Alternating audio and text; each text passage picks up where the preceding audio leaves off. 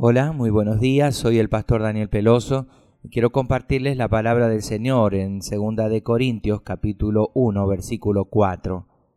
Dios nos consuela en todas nuestras tribulaciones para que también podamos nosotros consolar. A veces este viaje por la vida puede ser tan difícil que nos sentimos abrumados como si la oscuridad no tuviera fin. Personalmente me ha tocado vivir momentos tan difíciles que pensaba que nunca acabarían.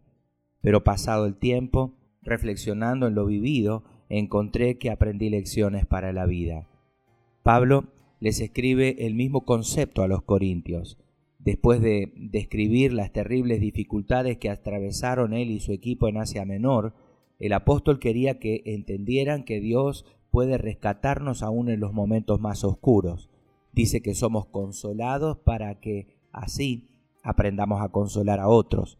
Con las pruebas, Dios estaba enseñándoles cosas a Pablo y a sus colaboradores para que pudieran consolar y orientar a los corintios al enfrentar dificultades similares.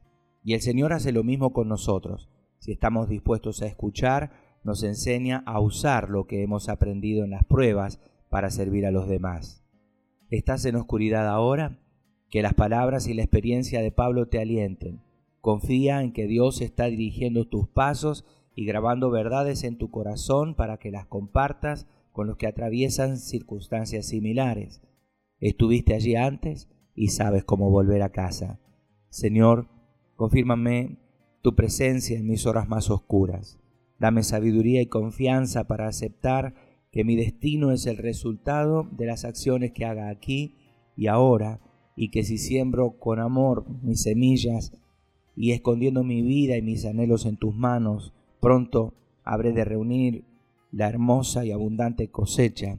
En este nuevo día que me regalas, quiero confiar con firmeza, servir generosamente y aguardar pacientemente en mi fe. En el nombre de Jesús.